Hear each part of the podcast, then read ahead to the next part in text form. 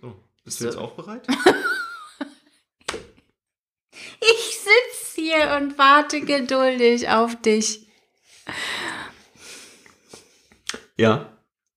Ich bin bereit. Gut, ich auch. Ich weiß- Kann losgehen. Ich habe vergessen, worum es geht, Das ist cool. aber Wie immer, oder? Aber das Intro kannst du schon noch, ja? Oder soll ich das Intro machen? scheiße. Ich kann das Intro machen.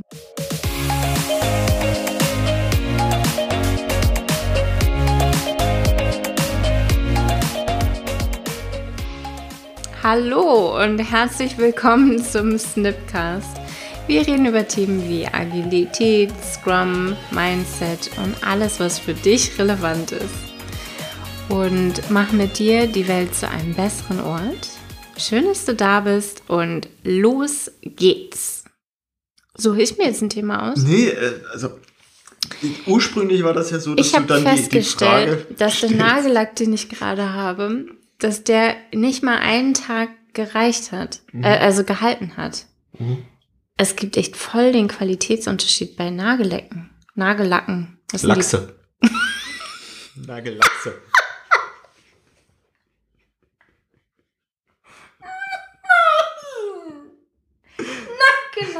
Nackenachse. Gern behilflich. Du bist so kaputt.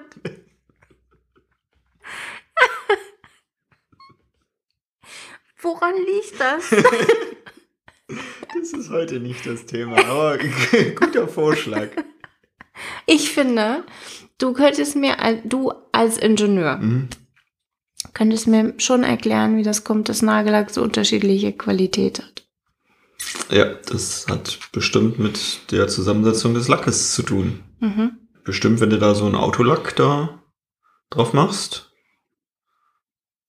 dann wird der bestimmt ein bisschen besser halten. Hm. Und das ist wahrscheinlich auch häufig das Thema. Nagellacke haben auch immer so coole Namen. Sowas wie Kiss My Ferrari Red oder äh, Peach Kisses Orange. Ich hab das Gefühl, du verlierst den Fokus. Wieso?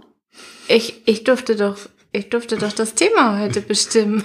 Im Regelfall ist es so, dass du fragst, was das Thema Ach ist, weil du so. es nicht mehr weißt. Henry, ähm, wie genau machst du denn jetzt die Überleitung von, von Nagellacken und deren Qualität zu dem Thema, was du heute eigentlich vorhast, mit mir zu besprechen? Das ist super einfach, weil heute geht es ums Backlog und das ist ja quasi das Hinarbeiten auf ein Ziel. Und du hast ja ein gewisses Ziel mit deinem Nagellack und scheint ja auch ein komplexes Thema zu sein. Und von daher bietet sich ja ein Backlog an, um sich da auf diesen Weg hinzubewegen. Denn wir haben ja auch keinen Experten im Raum, der sich scheinbar damit auskennt. Es ist ein schöner Versuch, aber ich würde nicht behaupten, dass das ein komplexes Thema ist. Mhm. Ja, Dann wäre es ja schon gelöst, oder nicht? Für dich jetzt. Also wir wollen über Backlogs sprechen. Ja. Sind das dann auch Backlegs? Singular. Sind das dann auch Backlegs? Das sind dann locker. Backlocker. Okay.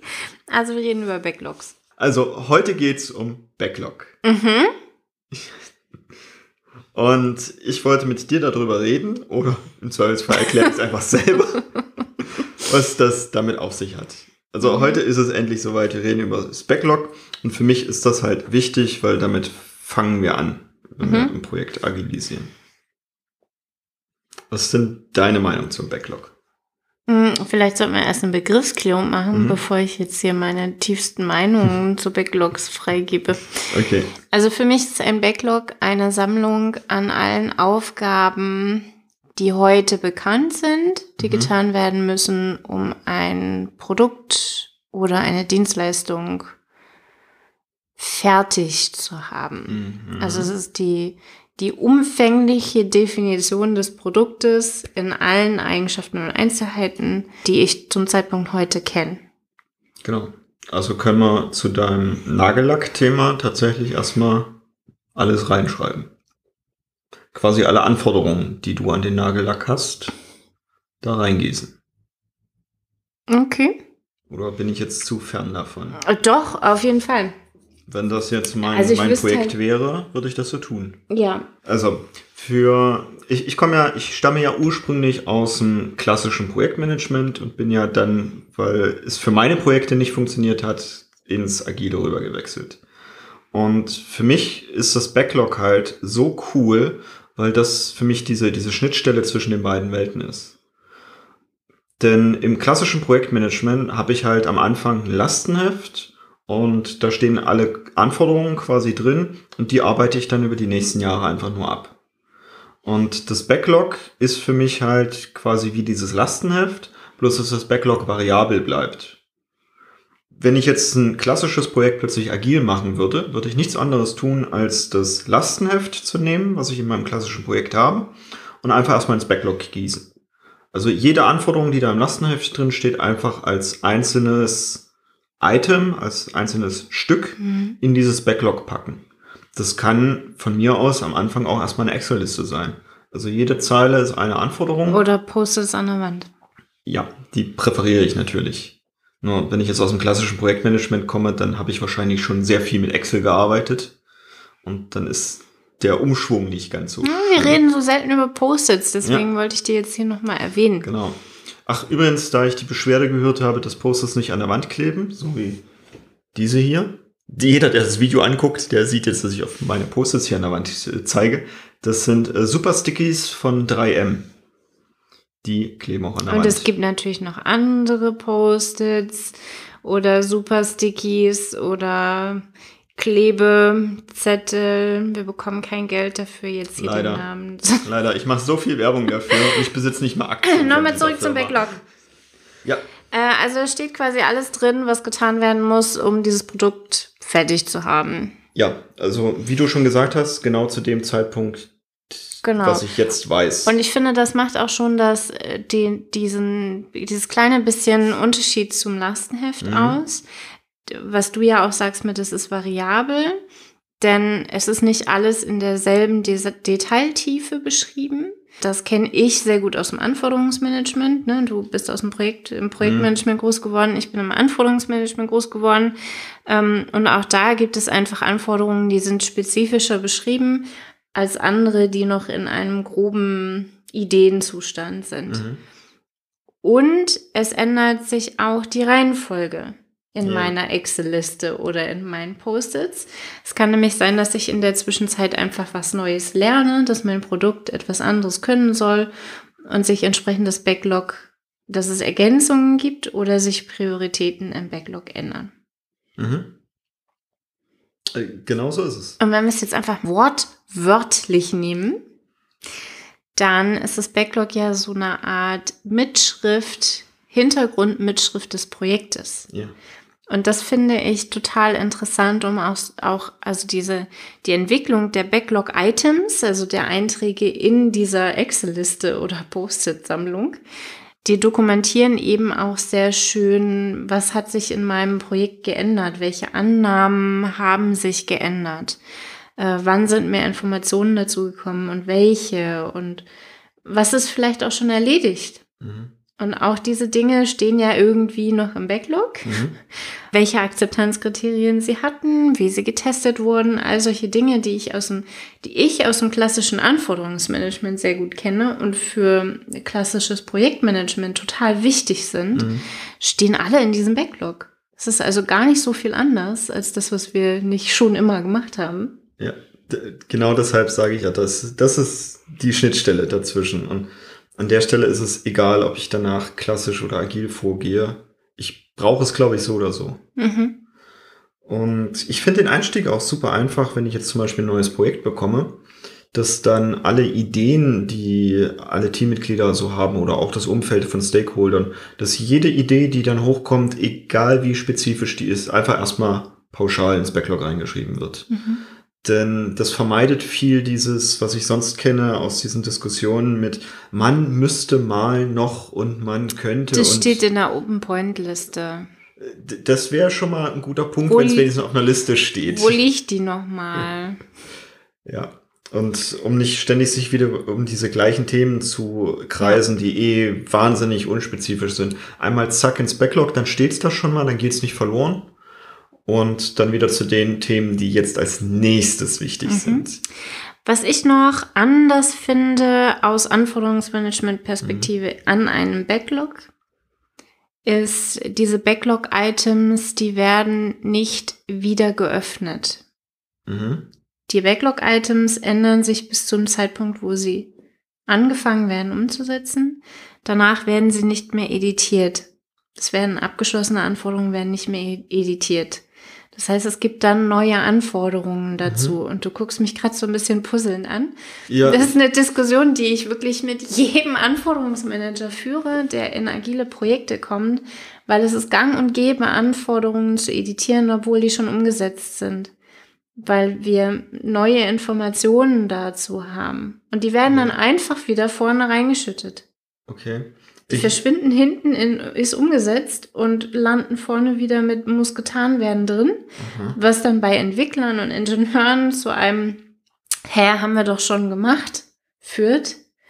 Und was sich geändert hat, ist vielleicht nur die Farbe. Und in einem Backlog stehen dann solche Aufgaben statt, wir möchten gerne eine Oberfläche in lila haben, steht dann sowas drin wie "Ä- ändere die Oberfläche von lila auf grün. Mhm. So. Und das ist ein, wirklich ein, anderer Gedankenansatz fürs Anforderungsmanagement, als es häufig geliebt wird in Projekten. Ich bin so irritiert, weil ich bin ja auch nach Eitel ausgebildet Äh. und habe da gelernt, da gibt's einen Change Request dafür. Mhm. Mhm. Das ist also sauteuer und, und super kompliziert, weil ich jetzt eine Änderung am Projekt vornehme. Ein Change Request, aber für die gleiche Anforderung. Und das ist das Absurde.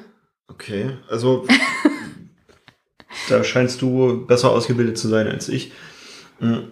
Für mich wäre jetzt ein Change Request, um das jetzt in die agile Welt zu übersetzen, nichts anderes wie, okay, da kommt ein neues Ticket zusätzlich ins Backlog. Fertig. Mm, Nee, also im klassischen Anforderungsmanagement beschreiben alle Anforderungen, die existieren, den Mhm. Zustand des Produktes. Mhm. Und dass es eben Anforderungen gibt, die sich in der Zwischenzeit geändert haben, wie die Oberfläche ist nicht mehr lila, sondern grün. Das sieht man eben daran, dass diese Anforderung geändert wurde. Meinetwegen über Mhm. Change Requests. Nur die Anforderung bleibt nicht einfach bestehen und ist dann deprecated oder sowas, also Mhm. ähm, nicht mehr gültig. Und im Agilen behalten wir einfach alle Anforderungen, die in diesem Backlog stehen, weil es eben eine Hintergrundmitschrift des Projektes ist Mhm. und des Produktes und eben auch ehemalige Zustände Okay. abbildet. So, nun ist es so, wir sammeln ja alles da drin. Also das heißt, das ist am Anfang halt erstmal völlig unsortiert. Das sind vielleicht auch irgendwelche Luftschlösser, die da drin stehen. Und dann beginnt die eigentliche Arbeit des Product Owners zusammen mit dem Team und seinen Stakeholdern, nämlich diesen Wust, der da drin ist, jetzt Stück für Stück zu ordnen und zu verfeinern. Mhm. Als erstes fängt er häufig an zu ordnen. Dafür muss er nicht komplett, also nehmen wir an, da sind 300 Einträge drin, ihr muss nicht alle 300 Einträge irgendwie ordnen, sondern die, was weiß ich, 10, 20 Einträge, die jetzt in nächster Zeit sehr wichtig sind oder mit denen wir anfangen sollten. Und ordnet eben genau diese erstmal, bringt die in eine Reihung. Und das ist ein, auch ein Riesenunterschied im Backlog. Es ist immer eine Reihung in diesen Prioritäten drin. Eine absolute. Genau, also es ist 1, 2, 3, 4, 5, 6, 7, 8, 9, 10 und bis 20 dann. Also wenn es jetzt bei den 20 ist. Der Rest nach der 20 mag dann relativ egal sein, wie der gereiht ist. Nur die obersten, die sind immer genau in Reihung. Und es gibt nie, nie, niemals zwei Dinge, die gleichzeitig irgendwie die Prior 1 oder 2 oder 3 haben. Also es gibt dann immer nur ein einziges Element im Backlog, was die Priorität 1 hat. Und es gibt nur ein einziges, was die Priorität 2 hat. Ganz wichtig, denn das ist wichtig. Wir hatten es in der letzten Folge, Getting Shit Done. Um den Fokus zu behalten und die Sachen halt auch wirklich erledigt zu bekommen. Denn wenn ich plötzlich zwei Sachen als Prio 1 habe und ich habe nur noch eine Stunde Zeit, welche der beiden Sachen beende ich jetzt? Mhm. Die Entscheidung muss ich treffen und die kann ich im Vorfeld schon treffen. Um es allen anderen dann in dieser Extremsituation einfacher zu machen. Mhm. Das ist so das Backlog. Und jetzt gehe ich natürlich als nächstes einher und dafür gibt es dann im Agilen verschiedenste Rituale und verfeinere das Ganze noch mehr. Also es wird dann kleiner gemacht, diese, diese Items, die da im, im Backlog liegen oder ähm, mit dem Team besprochen, dass, es, dass die Beschreibung besser ist davon, dass halt wirklich jeder weiß, was zu tun ist. Und das oberste Ziel ist immer, dass genau die Sachen, die ganz oben stehen, dass die so gut beschrieben sind, dass das Team eine grobe Abschätzung hat, wie lange sie vielleicht dafür brauchen, also wann es, wann es umgesetzt werden kann. Im Scrum wäre das, es passt in den Sprint rein und es ist so beschrieben, dass das Team sagt, jo, können wir umsetzen. Was ist denn mit sowas wie nicht funktionale Anforderungen oder Qualitätsanforderungen? Stehen mhm. die auch im Backlog? Zweierlei Sachen. Zum einen habe ich gelernt, es gibt keine nicht funktionalen Anforderungen. Gibt es nicht. Und damit führe ich auch alle meine Projekte so, als gäbe es keine nicht funktionalen Anforderungen. Jede Anforderung erfüllt irgendeine Funktion. Auch die Qualität. Und auch die steht bei mir mit im Backlog. Und das ist jetzt Geschmackssache vom Product Owner, ob er die Qualität direkt in der Story mit reinschreibt, als beispielsweise Akzeptanzkriterien, oder ob er das zusätzlich mit reinpackt. Das kommt immer darauf an, wie die Sachen geschnitten sind. Beispielsweise kann Qualität sein eine Reaktionszeit von einer Webseite, dass die in drei Sekunden aufgebaut und voll verfügbar ist für den Anwender und da kann er sich jetzt überlegen, machen wir jetzt einen, einen Eintrag im Backlog erstmal nur die Webseite umzusetzen und machen wir einen zweiten Eintrag mit, und jetzt bringen wir aber die Geschwindigkeit auf drei Sekunden runter, dann sind das zwei Einträge. Oder packt er alles gleich in eins rein mit, wir bauen jetzt hier die Webseite und die muss auf drei Sekunden verfügbar sein. Mhm. So ist es in meiner Welt. Woran er das jetzt festmacht, ob er das in zwei oder eine aufteilt, ist eben wieder der Fokus mit, vielleicht gibt es auch andere Dinge, die jetzt wichtiger sind als diese, diese drei Sekunden Reaktionszeit. Dann kann ich, wenn ich die drei Sekunden rausgeschnitten habe, kann ich die vielleicht ein bisschen weiter unten reinpacken. Mhm. Und was ist mit solchen äh, Hausmeisterarbeiten wie hm, wir müssen Tests reduzieren oder eine CICD, also eine irgendeine Continuous Integration, irgendwelche technischen Rahmenbedingungen fürs Projekt schaffen, damit wir es angenehmer haben, zusammenzuarbeiten.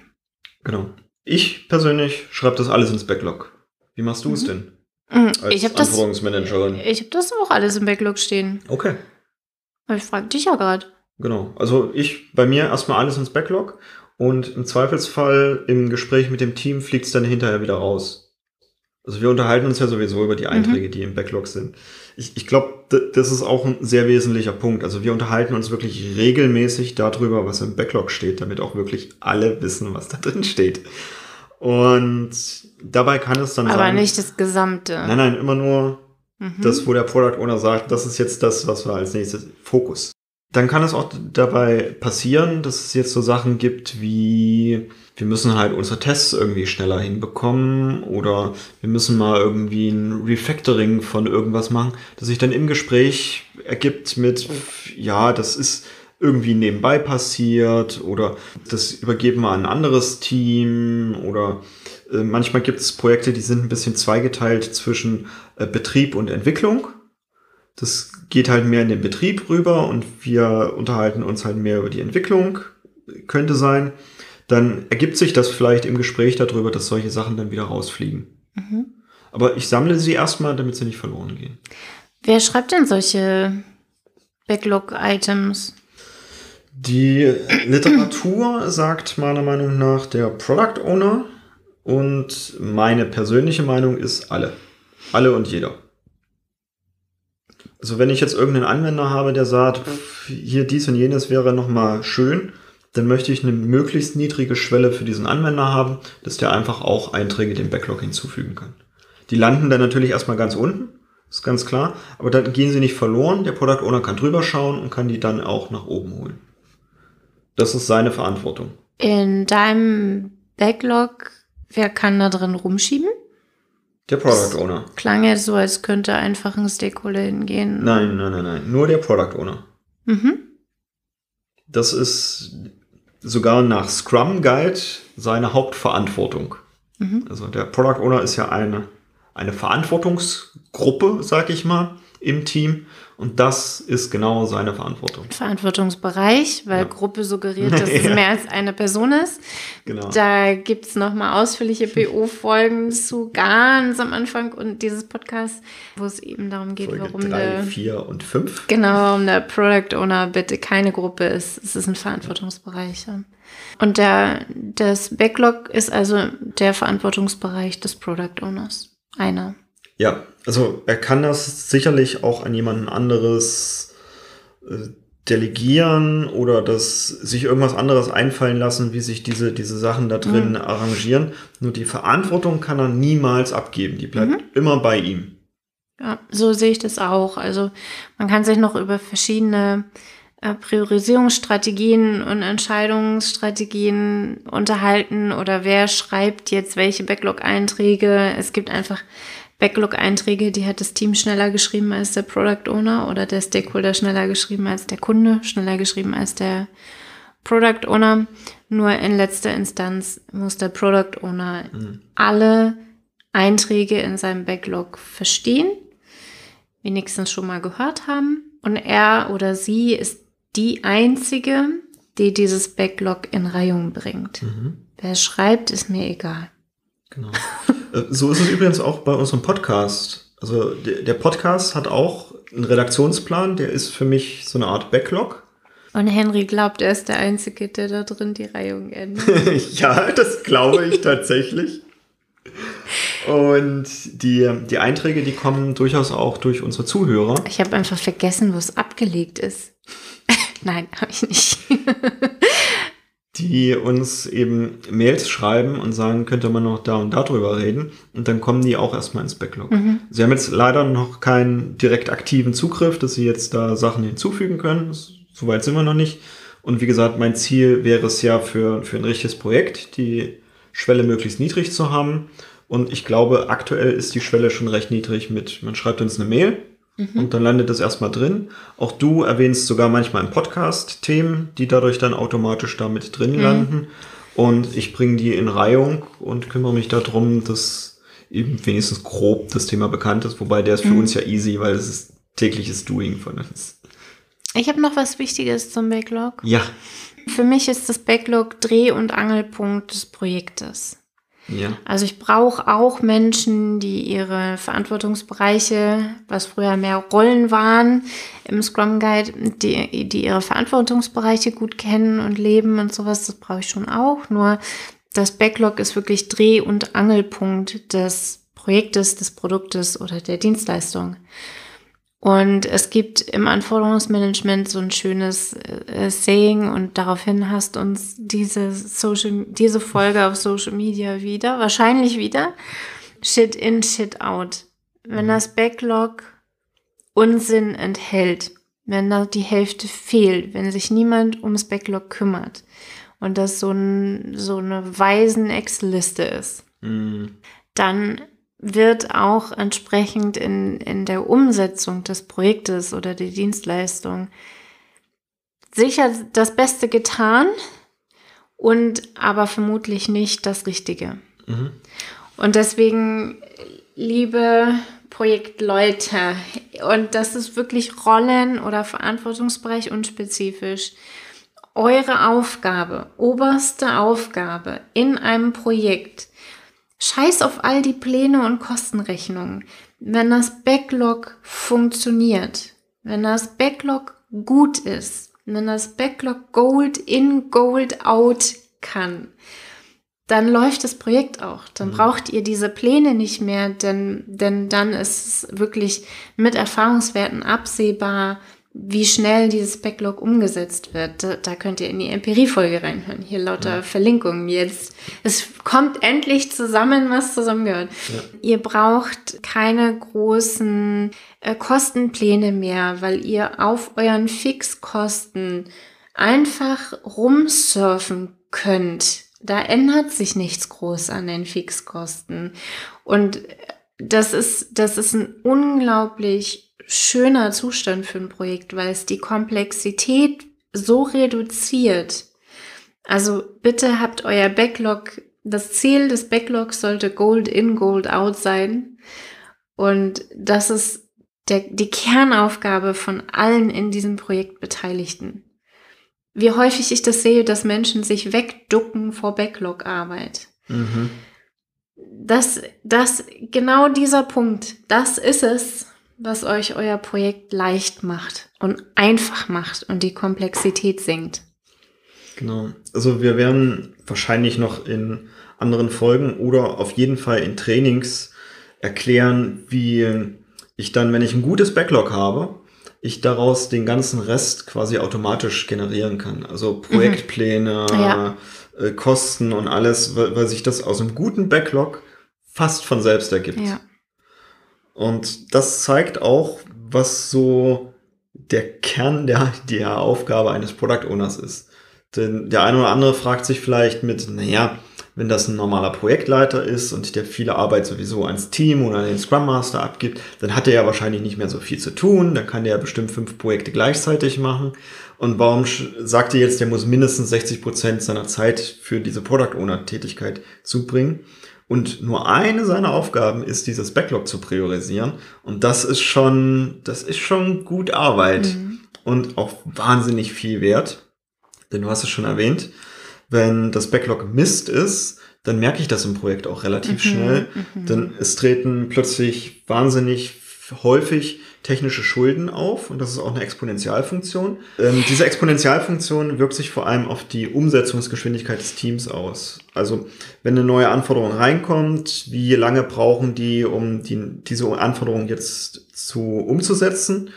Und ich merke es auch daran, dass plötzlich wahnsinnig häufig dringliche Sachen passieren, mhm. weil irgendwelche Sachen übersehen wurden, vergessen wurden, vielleicht sogar im Projektplan vorgesehen waren und jetzt plötzlich zu einem, nehmen wir mal an, Meilenstein, plötzlich dringlich werden, weil, uh, haben wir nicht gemacht und morgen ist ja Abgabe mhm. und jetzt, jetzt, jetzt ist dringlich.